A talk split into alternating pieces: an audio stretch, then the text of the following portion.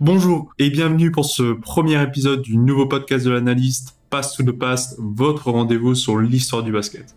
Moi c'est Nicolas, chroniqueur, rédacteur chez l'analyste et surtout fan de basket depuis plus de 20 ans. Pour celles et ceux qui ont écouté l'épisode d'introduction, vous savez de quoi va parler ce podcast. Et pour les personnes qui le découvrent, je vais faire une courte explication du thème du podcast. On va explorer ensemble les grands moments et les grands matchs qui ont marqué l'histoire du basket. Mon souhait, c'est de vous donner des analyses et un récit passionnant qui vous donnera l'impression d'être en immersion au bord du terrain et de vivre l'instant comme si vous y étiez. Ce mois-ci, c'est la NBA des années 2000 qui est mise en avant, ou plus précisément un joueur des années 2000. Et pas des moindres, puisqu'il s'agit de l'un des plus gros pyromanes de l'histoire qui porte le numéro 24 ou 8. Ainsi, vous l'aurez compris, ce premier épisode portera sur Kobe Bryant. Chicago Bulls Michael Jordan North Carolina. James puts up a three. Won't go. Rebound box. Back out to Allen. His three-pointer. Tie game with five seconds remaining. 81 point game, 55 in the second half. What can I say? Mamba out.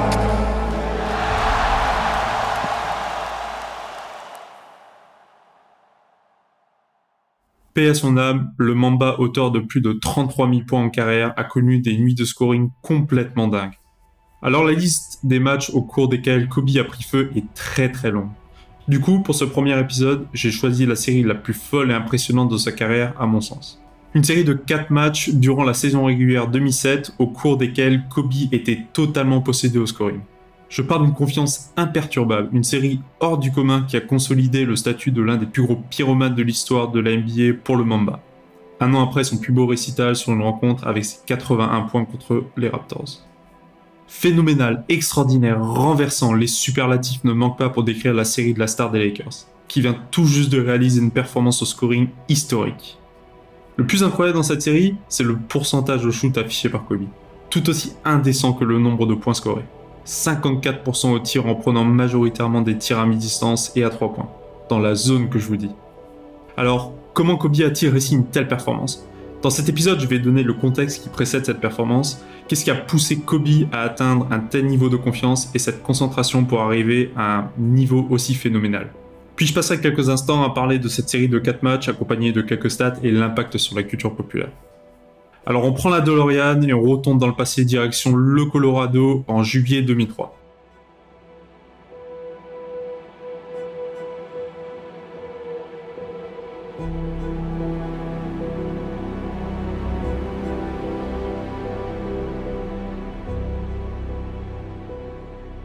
Kobe, alors âgé de 25 ans, superstar de la et trois fois champion avec les Lakers, est arrêté dans le cadre d'une sombre affaire.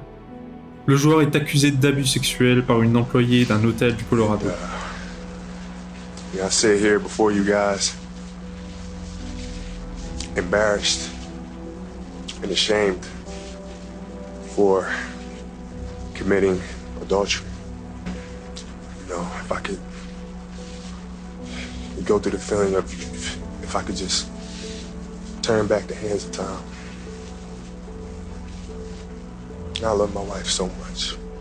Stupeur dans la sphère NBA.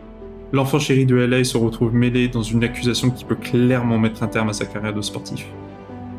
Après plus d'un an d'affaires et des allers-retours entre les matchs et le tribunal, les poursuites sont abandonnées. Soumis à une forte pression médiatique et psychologique, la jeune femme décide de ne pas témoigner et l'affaire sera classée sans suite. Kobe sortira de cette année fatigué émotionnellement et marqué.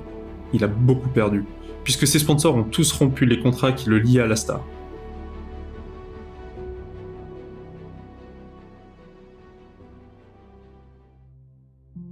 Kobe se retrouve véritablement dans l'œil du cyclone, mais produit quand même une saison de qualité dans l'escouade des Lakers composée entre autres de Shaquille O'Neal, Carrie Payton, Karl Malone et bien sûr Kobe.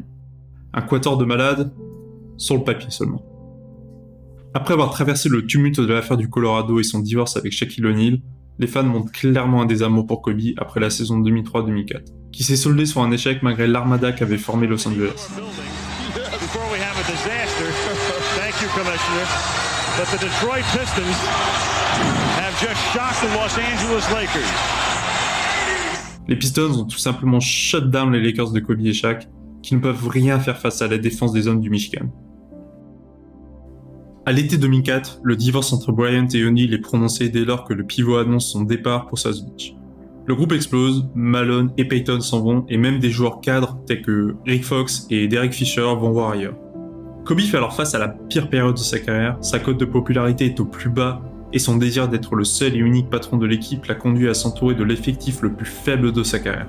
Et d'un nouveau coach en la personne de Rudy Tomjanovic, puisque oui, Phil Jackson supporte mal la claque subie face à Détroit et un conflit avec Bryant le pousse vers la sortie. Bryant passe de l'enfant chéri à l'enfant terrible de LA.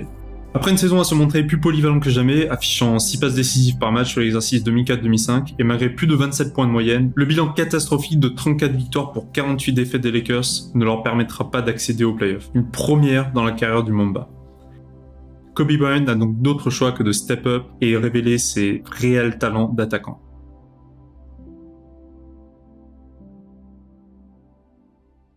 Frustré, énervé, mais jamais abattu, Kobe profite de l'été 2005 pour faire ce qu'il sait faire de mieux. Bosser, bosser et encore bosser.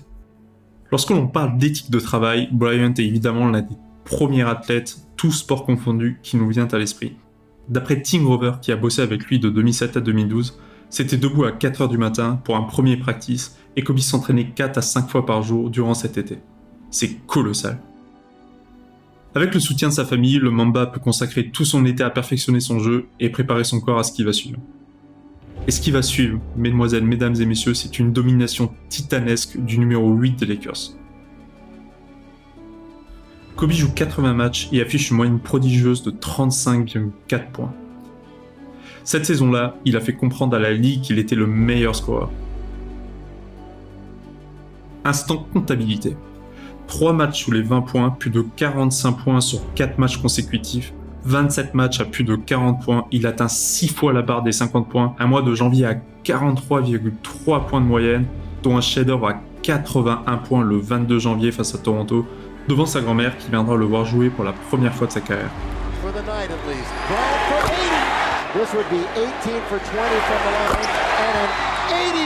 For 55 in the second half. Ladies and gentlemen, you have witnessed the second greatest scoring performance in NBA history. Vous avez le tournis avec les chiffres C'est normal. Une saison avec un bilan positif et un retour en player pour les Angelinos, à nouveau coachés par Phil Jackson, ils tomberont logiquement au premier tour face à la talentueuse équipe des Suns.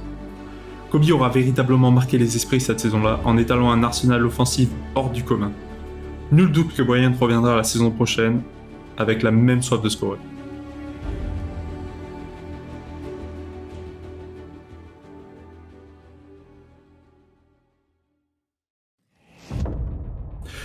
Rentrons dans le vif du sujet de ce podcast.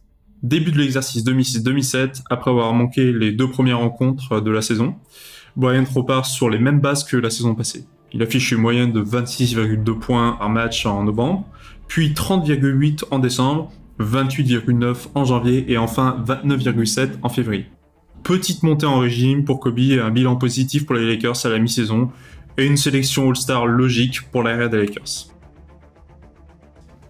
Vient alors le mois de mars. Et là, le Black Mamba va nous offrir l'un des mois les plus prolifiques de tous les temps en termes de scoring. C'est durant ce mois que Bryant prendra feu comme rarement un joueur l'a fait dans l'histoire de la NBA. Les Lakers débutent le mois de mars de manière catastrophique. Le collectif semble totalement désorganisé et seul Bryant montre un minimum de régularité lors des trois derniers matchs qui se solderont par des défaites. Une dernière défaite face aux Timberwolves de KG lourde de sens puisque l'équipe, en plus de perdre le match, perdront Kobe Bryant qui se voit suspendu pour le prochain match après un contact supposé un peu trop musclé avec Marco Jaric. Un blast qui n'a pas trop marqué l'histoire qu'on se le. En l'absence de Kobe, ses coéquipiers concèdent une lourde défaite de 20 points face à Milwaukee le 7 mars. Kobe revient, mais malgré sa présence, Los Angeles poursuit sa mauvaise série et subit trois autres raclées, dont une dernière de 27 points face aux Nuggets de Melo, portant ainsi à 7 le nombre de défaites consécutives. Sur le terrain, on peut ressentir l'agacement et l'exaspération de Kobe face à cette situation. Pour un compétiteur doté d'une soif presque obsessionnelle de victoire, c'en est trop. Le numéro 24 répondra comme il a toujours su le faire, sur le parquet. Au lendemain de cette septième défaite face à Denver, les Lakers accueillent les Portland Trail Blazers. Bryant débute le match avec seulement 4 points dans le premier quart-temps, mais entre dans la zone véritablement dans le second quart-temps au cours duquel il score 19 points. Fade away, pull-up, mi-distance, pénétration dans la raquette, Bryant déplace sa palette et monte en régime. Difference though, did it? Yeah, he said, if you're not going to jump, all right, stay down there. I'll jump. That's 21 for Kobe. He's shaking his head like, man, what do I got to do around here? De retour des vestiaires, Kobe est un peu maladroit et ne réussit que 4 de ses 11 tentatives. Mais le Mamba reste concentré, et c'est à ce moment-là que Vino pénètre réellement dans la zone. Dans le dernier quart-temps, il est inarrêtable. Il marque 24 des 30 points de LA. Déjà à 56 points à l'issue du dernier quart-temps, le Mamba permet aux Lakers d'être dans le match. Et grâce à deux lancers francs clutch, à 17 secondes de la fin, il permet aux Lakers d'aller en prolongation. Toujours en feu, il mettra 9 points de plus en prolongation, cumulant en tout 65 points, son deuxième record en carrière en termes de scoring sur une rencontre. Et il offre en plus la victoire aux siens. Pour lire la feuille de match, il faut une serviette chaude sur la ligne. 65 points à 23 sur 39 au shoot, dont 8 sur 12 à 3 points. Deux jours plus tard, les Lakers reçoivent les Wolves de KG. Dès l'entame de match, Kobe demande la balle et ses coéquipiers s'exécutent. Comme un symbole, il marque ses premiers points en opposition directe face à Garnett. Toujours dans la Twilight Zone, Brian porte les siens.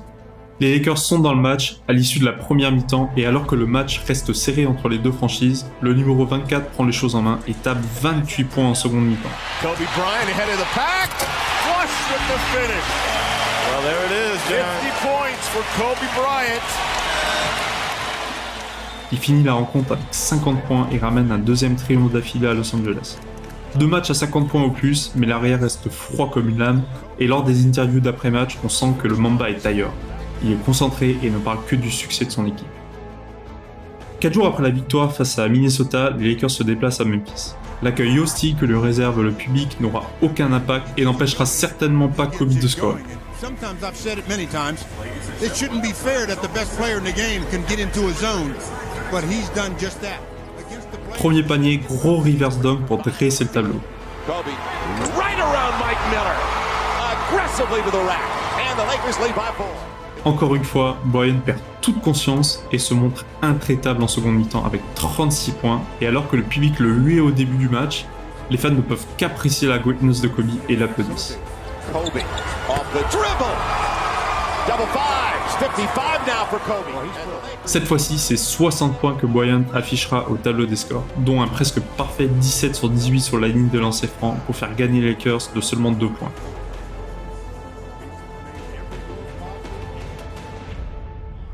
Le lendemain, en déplacement chez les Hornets, Bryant réussit l'impensable et score une fois de plus au moins 50 points pour accrocher un quatrième succès collectif. Hornets within six.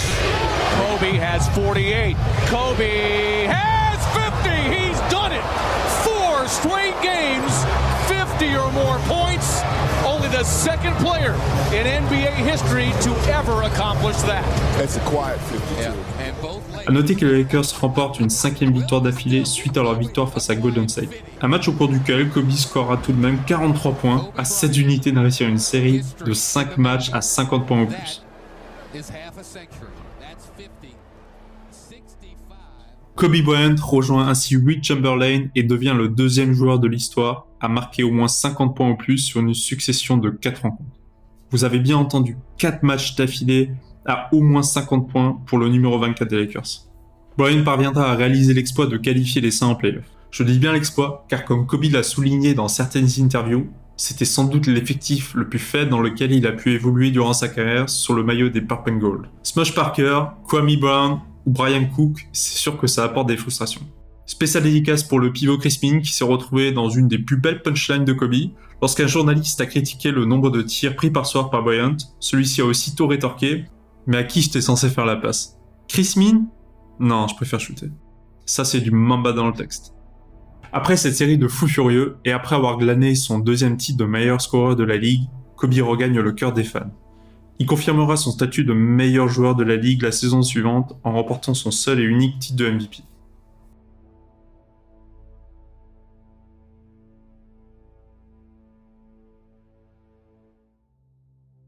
Bon, j'espère que tu auras trouvé ça intéressant et que ça t'a permis de te replonger dans une période où Kobe marchait littéralement sur toute la ligue.